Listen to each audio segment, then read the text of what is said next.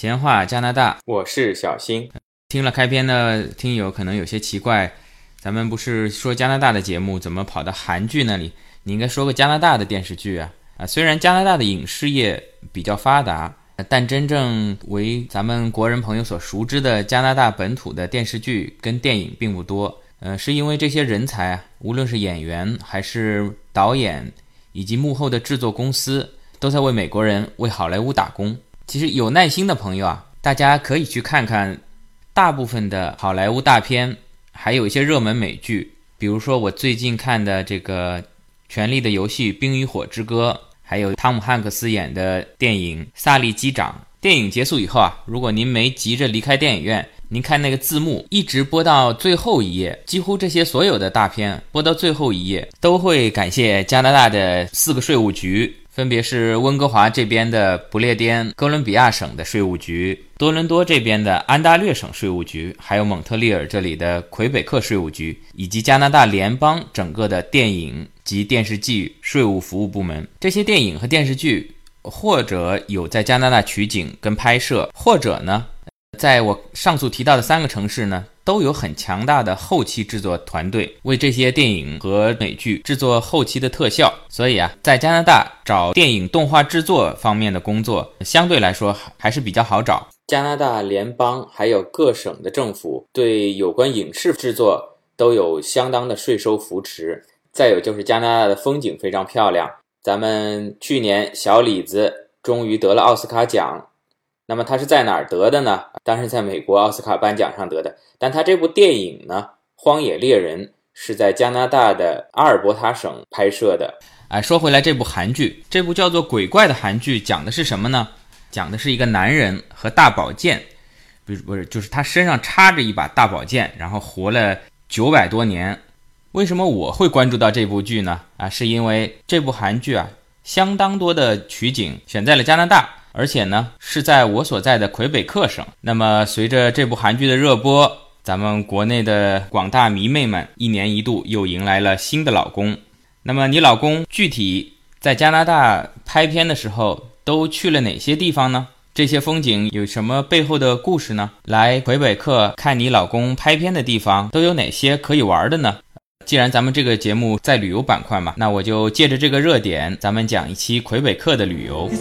那么今天既然聊的这个话题呢，是一个韩剧，有人说啊，这个韩剧啊就是给女生看的 A 片。那么熟悉我的朋友都知道，小心我啊，嗯，我是从来不看 A 片的。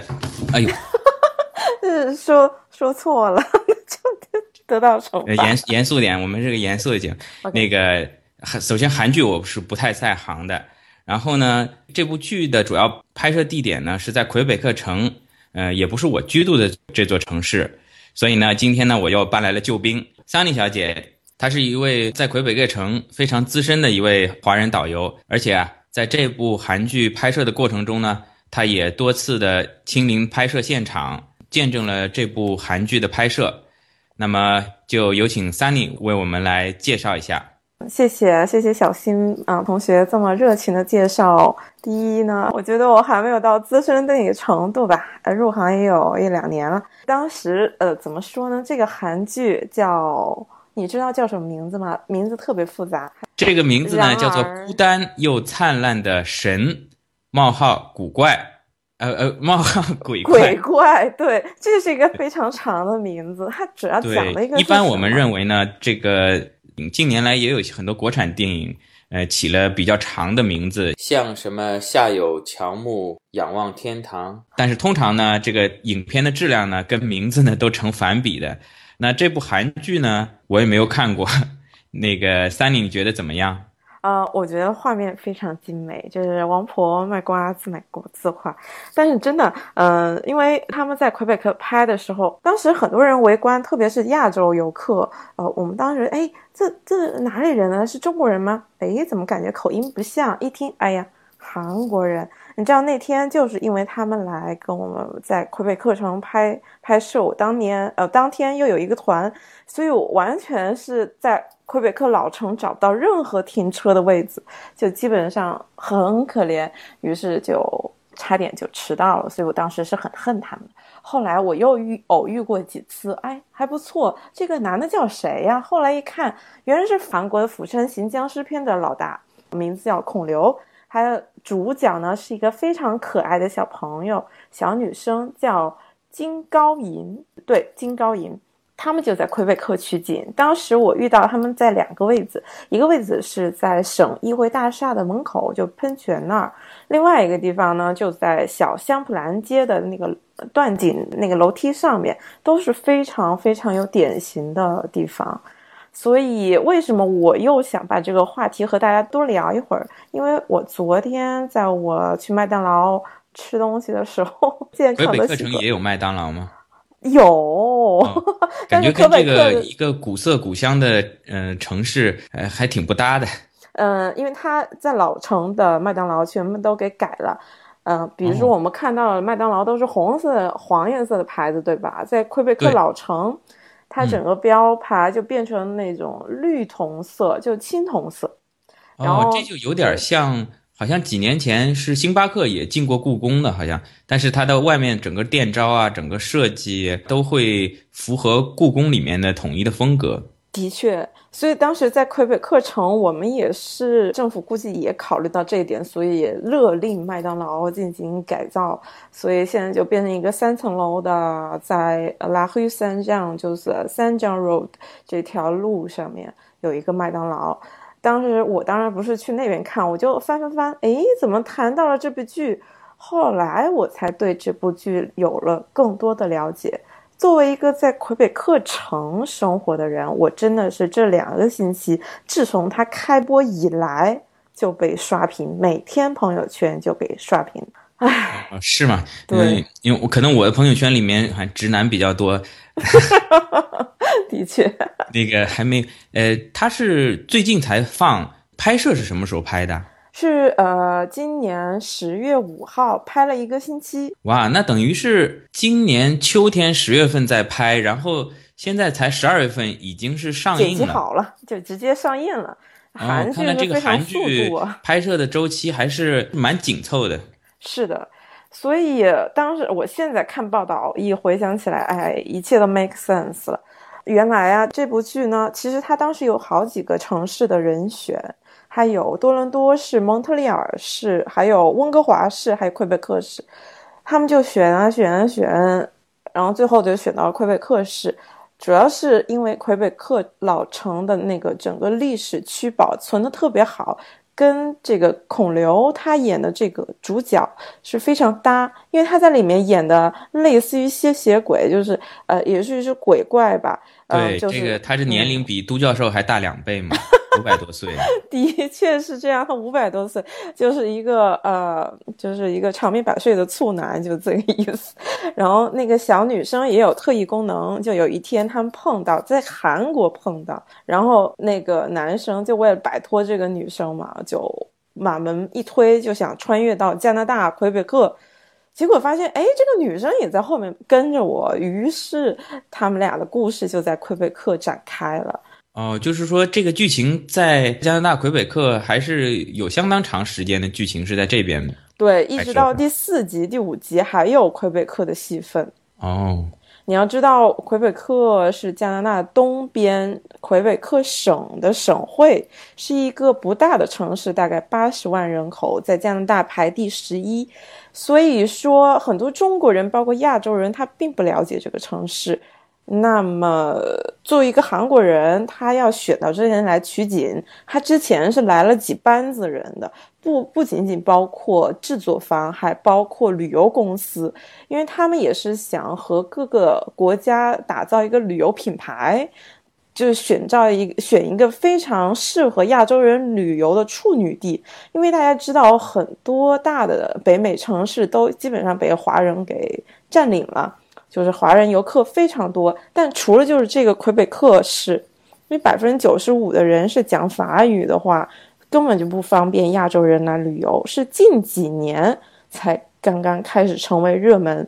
那韩国人一看，哎，不错，加上呃，魁北克政府又砸了六十万加币，然后说你们赞助这部对这部电视剧，是他们赞助的方式就是来吧。嗯，那个大城堡酒店免费住，然后加拿大航空免费呃坐，然后就是各种停车方便，然后我们魁北克政府出钱，嗯，整个地方都没人了，都给你们拍摄了，就这样子，就让就用这种方式吸引他们，我觉得。有点像咱们一直说的那个植入性广告，对吧？对，但是我相信制作方最看重的还是咱们魁北克城的这个风景，这个古色古香的。哎，虽然是在加拿大，但是很具有欧洲风格的这个古城的景色。对，呃，你想六十万加元，其实也就是三百万人民币嘛。对。如果现在咱们国产小鲜肉一集一集都是好几千万、好几亿的钱，这个根本算不了什么。我这人个人意见，因为可能这个魁北克城的风景呢，确实在加拿大来说呢是非常独树一帜的。对，那如果是选景在温哥华或者多伦多呢，这种都是国际化的大都市，这个景色啊，其实跟它就待在首尔拍是没有什么明显的标志性的区别的。而魁北克城呢，这个感觉是有一种非常悠久的历史。其实从蒙特利尔或其他加拿大城市来是非常划算的。就是对本地的一些呃华人旅游社啊，其实它价格非常好，然后嗯，我觉得特别好，特别是我们像我们每个星期都要接从啊纽约来的加东的那这种经典城市团吧，然后当每个人一来就哇，我怎么没早来这个地方？我怎么从来不知道有这么漂亮一个地方？他们以前以为的加拿大就是非常。就都市化，或者是像 suburb 这种呃独立屋啊，一片一片的花园洋房，但没想到魁北克市它对几百年前，因为它一个有四百年历史的城市，就居然还保存的这么好，或者还修缮的这么好，所以他们都很惊讶，为什么会有这样的古城在加拿大这样这么年轻？因为明年是加拿大一百五十周年。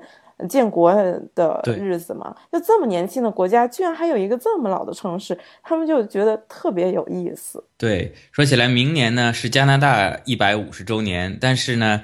在我待的蒙特利尔呢，明年也有个庆祝，是建市呢三百七十五周年。对对对。而咱们今天这集说的这个魁北克城呢，它是已经有了四百多年的历史，对吧？对，它是一六零八年建市，所以到现在为止已经有四百零八年了。啊，四百零八年。对，明年就四百零九年。当然，我们这边不会特别大的庆祝，呃，但是这个还是非常有历史意义的。因为可能很多的人听了，现在大家不都讲英语吗？怎么魁北克是讲法语的地方？这个历史原因太强烈了，就像你说为什么广东人说广东话，客家人、台湾人他们说客家话一样。就其实应该问的是，为什么加拿大人现在讲英语？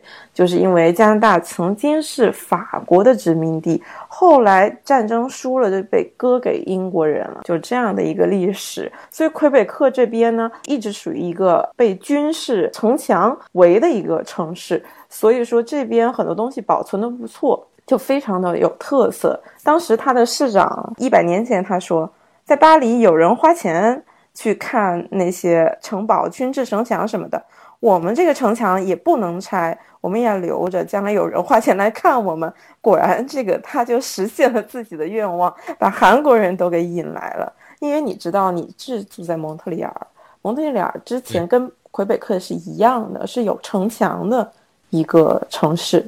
就是都是因为军事怕美国人、怕英国人、怕法国人，就各种怕，然后就建了很多很多层城墙。但是后来新世纪开始之后，就给一一的拆掉了，就很可惜。包括纽约 Wall Street，现在我们叫华尔街，以前那个地方也就是一个城墙，就是专门抵抵抗外敌的那个地方。大家都是同时期的一个城市，但是因为保存的不一样，就风貌会完全变化。对的，也可能啊。这里刚才听了下来，这几个城市有一点小小想法，可能包括我们的北京、蒙特利尔这些，可能往往城市发展的越大，可能相对来说保护古迹的这个难度就越来越大，因为可能经济的发展嘛，造成寸土寸金嘛，有些东西权衡下来，可能旅游业赚来的钱没有达到，可能把它拆掉盖房子的钱，可能就难以保存下来嘛。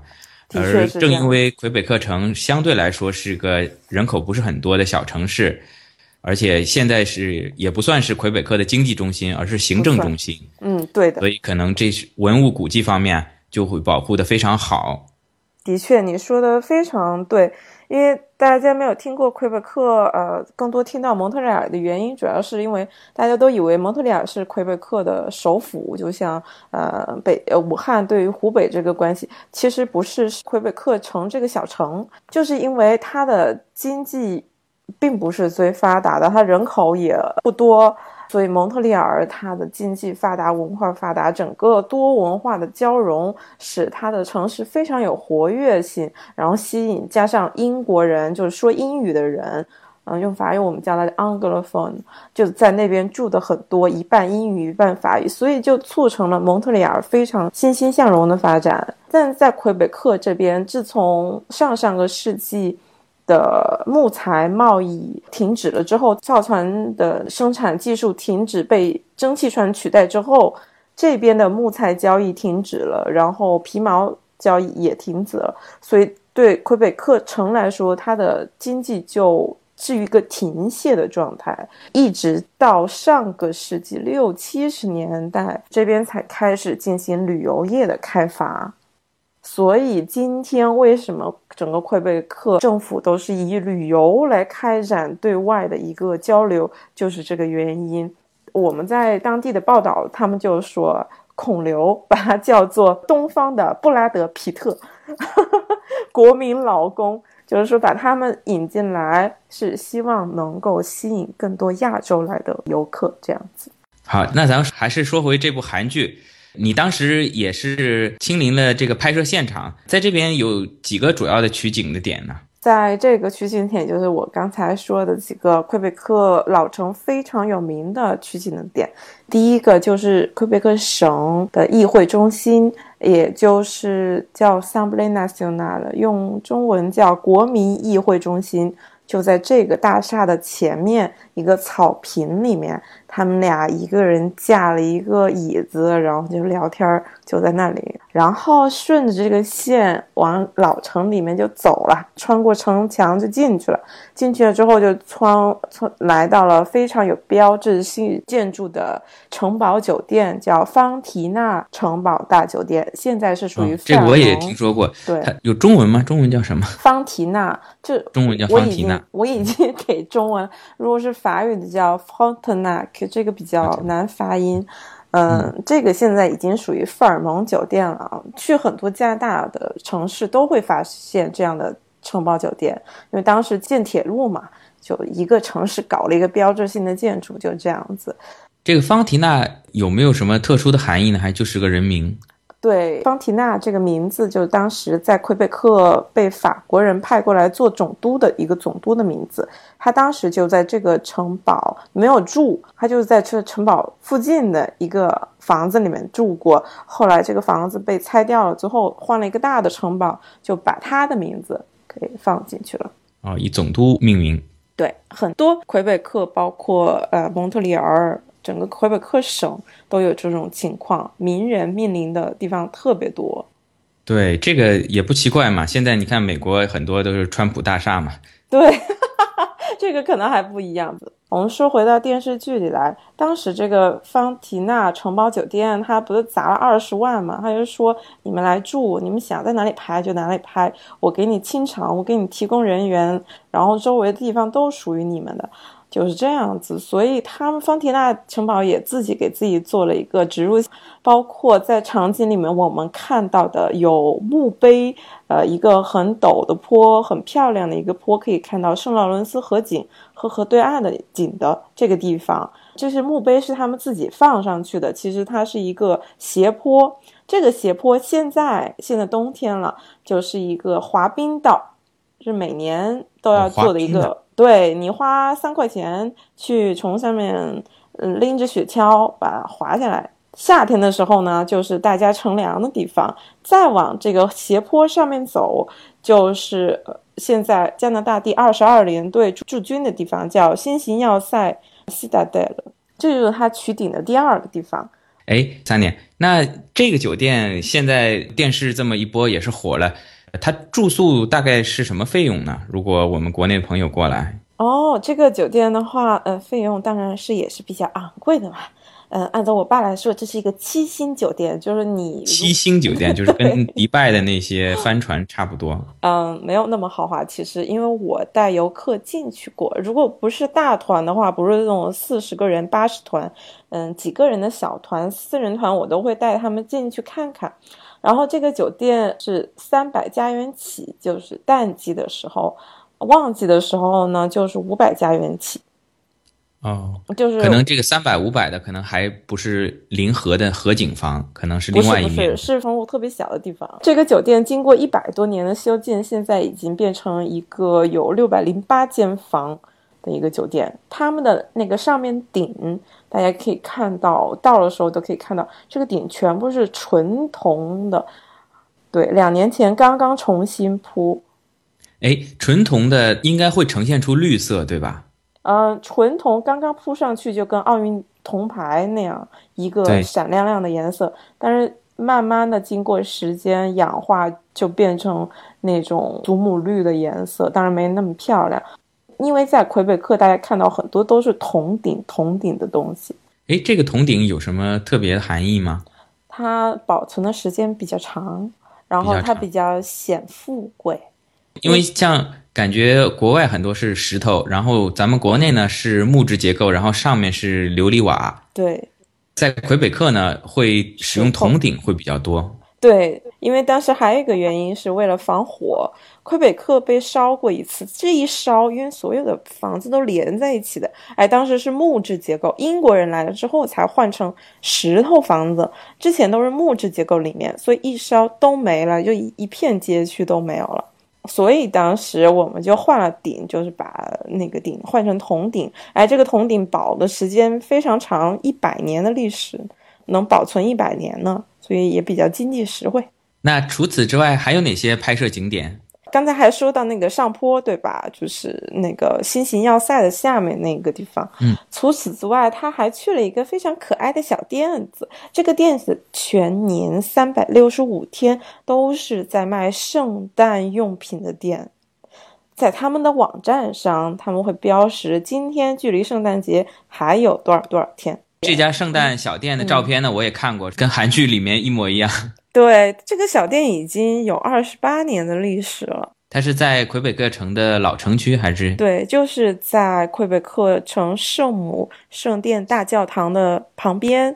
嗯，现在呢，你们去还会看到有圣诞集市，魁北克的德国式圣诞集市，这个就在它的旁边。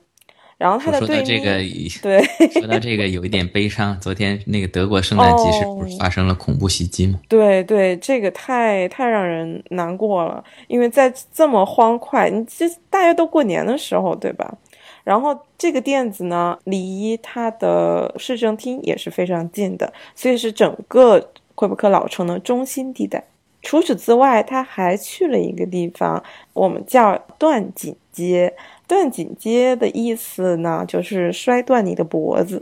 就当 时，因为大家都知道，以前的人生活条件没有那么好。它魁北克是分上下层，这个上层下层是很陡的，于是他就修了一个楼梯去连接这个上下层嘛。于是，在冬天的时候，以前零下二十多度，没有现在这个撒盐啊、撒沙子的技术，所以很多人背着嗯那个木头啊什么。柴火呀，上上上下下很容易就摔断自己的腿呀、手啊、脚啊，还有脖子，所以我们就叫这个街叫 Gasco，就叫断井街。但这个街的景色非常好，而且这个街的标牌，大家我们在电影里面看到，就是那个小女生对他说。啊，欧巴，擦拉还有，然后就说我要和你结婚，我要嫁给你，就是在这里说的。哦，你刚才提到一个概念，上城和下城，对，就是在魁北克城分为上城和下城，对吧？对的，在魁北克城，因为它非常显要的地理优势，这就是为什么当时香普兰选择魁北克的原因，就是因为这个原因，它有一个天然的屏障，就是它的悬崖，这个悬崖的名字叫钻石悬崖。所以它就是因为有这个悬崖，所以是一个易守难攻的地方，所以当时我们就把法国的永久性的殖民点设到魁北克城这个地方。嗯，所以说它一直有上城和下城。我们刚才说的 Citadel 就是那个新型军事城堡，和我们刚才说的酒店那个大城堡酒店七星级酒店，他们就是在整个老城上城的顶部，就最高点。上城就是在悬崖上面是上城，对的。然后下城一般来说是老百姓居住啊、交易的地方。的确是这样，所以这就是他们第一个场景。我刚才说的小香普兰街。他就是那个女生，不是追男生出来吗？一推门，他们进来的那条非常可爱、非常有艺术情调的法国风情的一条街——小香普兰街，就是在下城。当时就是老百姓们他们嗯自己做做生意、卖卖东西的地方。它是北美的。基本上是第一条商业街了，北美第一条商业街。对对，因为魁北克是北整个北美第二个建市的城市。哦，第一个呢？第一个叫 Jamestown，Jamestown 是英国人在那边建的英国的永久殖民点。然后魁北现在在美国吗？还是对，现在在美国，在维吉尼亚州吧。然后魁北克城呢是整个法国的殖民点，当时英国殖民者是在整个东海岸这一块儿是没有进入到内陆的，但是法国人是到了内陆，到魁北克、蒙特利尔、安大略啊这些地方。好，除了在魁北克取景以外，其中还有一个场景是在我所在的蒙特利尔拍的，对吧？对的，在蒙特利尔取景的这个教堂叫圣约瑟夫 （Saint Joseph）。它这个教堂非常漂亮，但是里面是其实是比较简朴的。但是听说这个教堂非常灵，而且它那个地方也非常神，就是在整个你去的时候就知道啊，整个山的背靠山，面向整个城市，所以它视野极其宽广。我们可以看到整个蒙特利尔的一片区域，它那个高顶啊、穹顶是特别适合这部剧的整个的。神鬼仙的氛围，对的，这个教堂我也曾经去过两次。它是建在半山腰，也是在蒙特利尔最著名的皇家山，它就建筑在皇家山的半山腰。呃，而且呢是非常高大的，有，呃，我进去以后呢，呃，从下面往上走呢是乘那个自动扶梯，乘了那么三四次。然后到了它的顶上呢，有一个很大的平台，可以俯瞰整个蒙特利尔一半的城市景观吧。因为它是在半山腰嘛，山另外一边看不到，但山这一边呢，整个蒙特利尔市，包括圣劳伦斯河都可以看得到，非常非常的壮观。如果有人要去的话，可以去看看。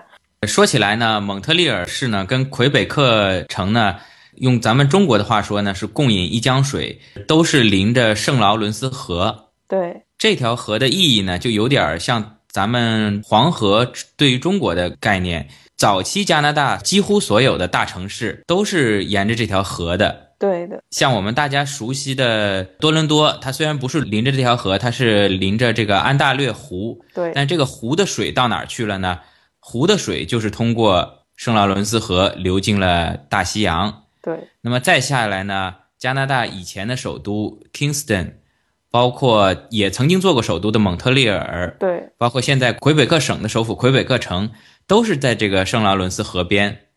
对，当时魁北克市也做过首都，当时是这样子，它是四个城市轮着来，你干几年，我干几年，后来才统一说去找渥太华这个名不见经传的一个小城市，让他来做首都，感觉是。当时可能最强的两个省，安大略省跟魁北克省，呃，扯皮到最后等于放在中间这个位置，对，一半算新造了一个城市，对，算是新造的一个城市。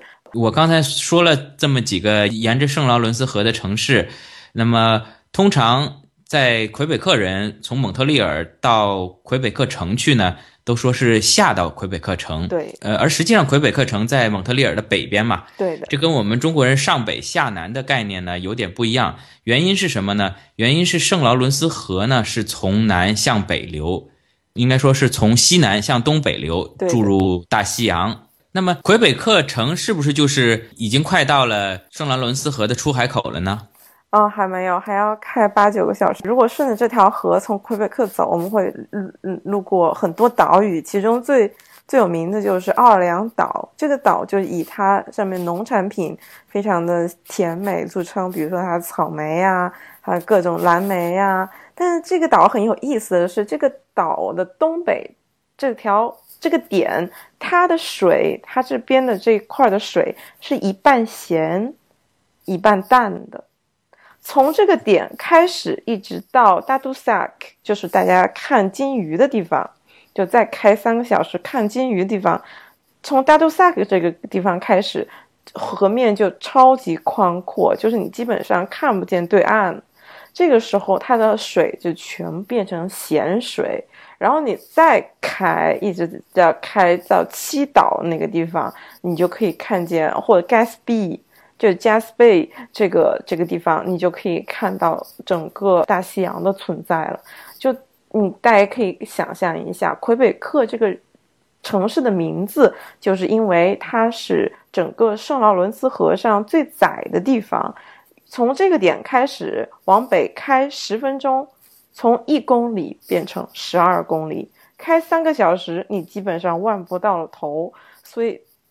大家可以想象一下，一公里到十二公里，就是说这个河面的宽度从一公里变到了十二公里。对的，就是往北边看十分钟，它整个河面就增加了十二倍的。这就有点像咱们那个钱塘江杭州湾观潮那种感觉，一下子像一个喇叭口。对，就是这个意思。不知道咱们加拿大魁北克这边，加拿大这边有没有观潮？啊，你这个说的太有趣了。呃，为什么我这么说呢？因为魁北克它那个潮起潮落，这个差度是整个圣劳伦斯河上面最大的，因为它中间这个河中间有一个岛，那这个岛就就造成了它那个水流非常急，这两边，所以这边也是做风帆，就 windsurfing，或者是一些呃非常极限的水上运动的一个。聚佳地就是这里。除了这些水上运动，加拿大人最喜欢的还是滑雪，还有冰上运动。从魁北克下去，还有哪些这方面的景点吗？这个就比较自豪了，因为相对于嗯蒙特利尔而言，魁北克周边的冰上运动非常发达。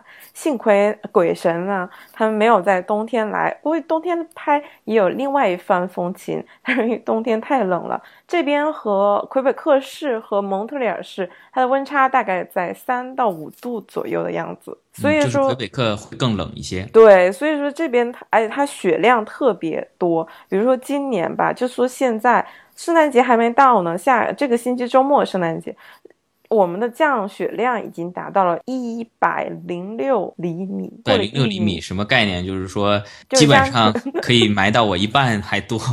对的，就是你们家四岁小孩扔进去就没了，就这个意思。所以说，呃，在魁北克省或者魁北克市而言，这边作为滑雪的圣地是有它的原因的。而这边所有的滑雪场，你从市中心开车，嗯，不会超过半个小时的路程就可以到。基本上开车一个小时之内会到很多著名的滑雪圣地，是吗？对我刚才说。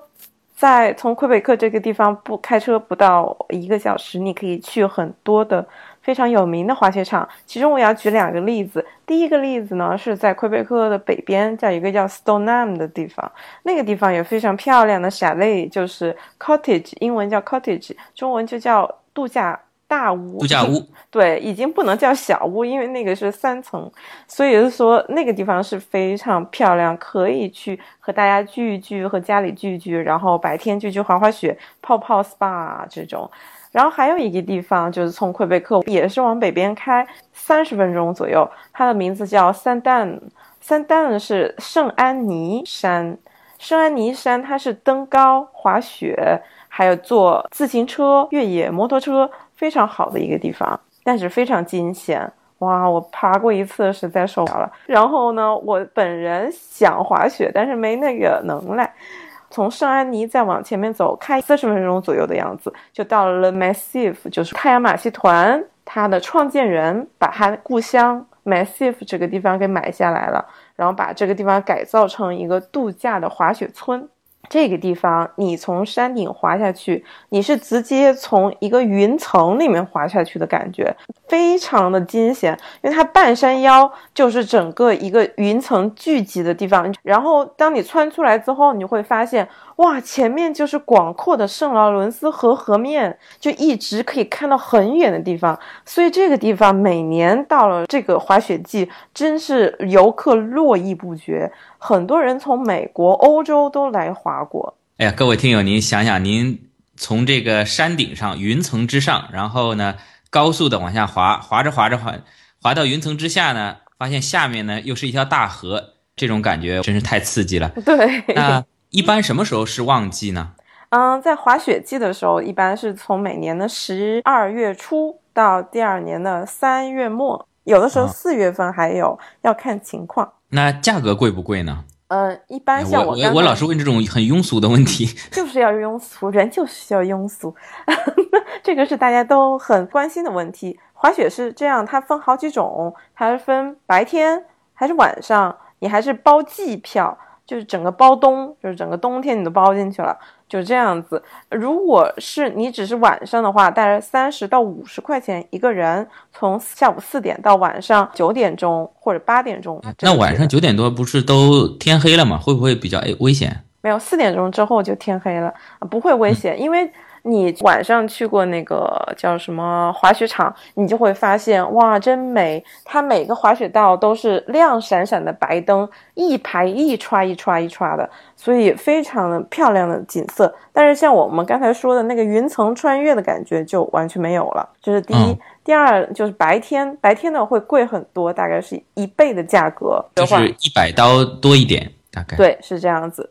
Massive 是这个概念，其他地方可能八十。到九十，如果你要包，总的来说，您白天去滑一天，大概是一百加元左右，那么晚上呢减半。对，对，一般因为我们国内朋友过来也不会说去选择包季啊，或者，呃，但如果对我们移民来说，呃，包月包季会便宜一些，对吧？包季的话其实不贵吧，嗯，是从八百到一千五不等，整个一个冬天。对，你如果一千五的话，只要你滑满十五次，就等于比包次合算了。对的。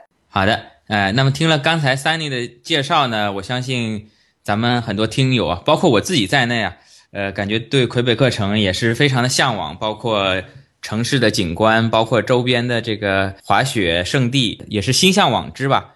刚巧呢，这期节目的时候呢，圣诞节也快到了，那么作为长期支持我们闲话加拿大这个听友，这一期呢，也给大家一点福利。那么，在本期节目播出的一周之内，咱们呃回复的听友呢，我们会抽出三位，从我们的魁北克城寄出我们的圣诞贺卡啊。虽然您收到的时候可能圣诞节已经过了，根据我之前吐槽的加拿大邮政的这个效率呢。估计也只能祝您春节快乐了。对的，我也是第一次来做嘉宾，估计以后还有我的一些节目。对，要经常要仰仗你了。哪有哪有，呃，跟您合作很愉快。所以呢，我就是说，要不然我们就寄明信片吧。大家也很希望能够了解，拿那个邮戳也挺可爱的一件事情。然后在这里呢，呃，三妮在魁北克城，祝大家嗯，圣诞快乐，新年快乐，春节快乐。然后希望这。三名幸运的听众能在春节之前收到我的小卡片，好吗？谢谢小新，然后希望大家谢谢你，对对我们节目多多支持，然后有什么需要的、比较感兴趣的话题给我们提，然后我们都可以做一些节目满足大家的需求。好的，因为 Sunny 呢是前面我也讲过了，他是这边比较有经验的一位导游。那么我们听友朋友呢，如果来蒙特利尔玩。来魁北克城啊，都可以跟他联系。我会把他的微信公众号放在这一期的声音简介里面。那大家也可以加我“闲话加拿大”的这个微信，就是拼音的“闲话加拿大”，来跟我取得联系。这期节目就到这里，祝大家圣诞快乐，Happy Holiday！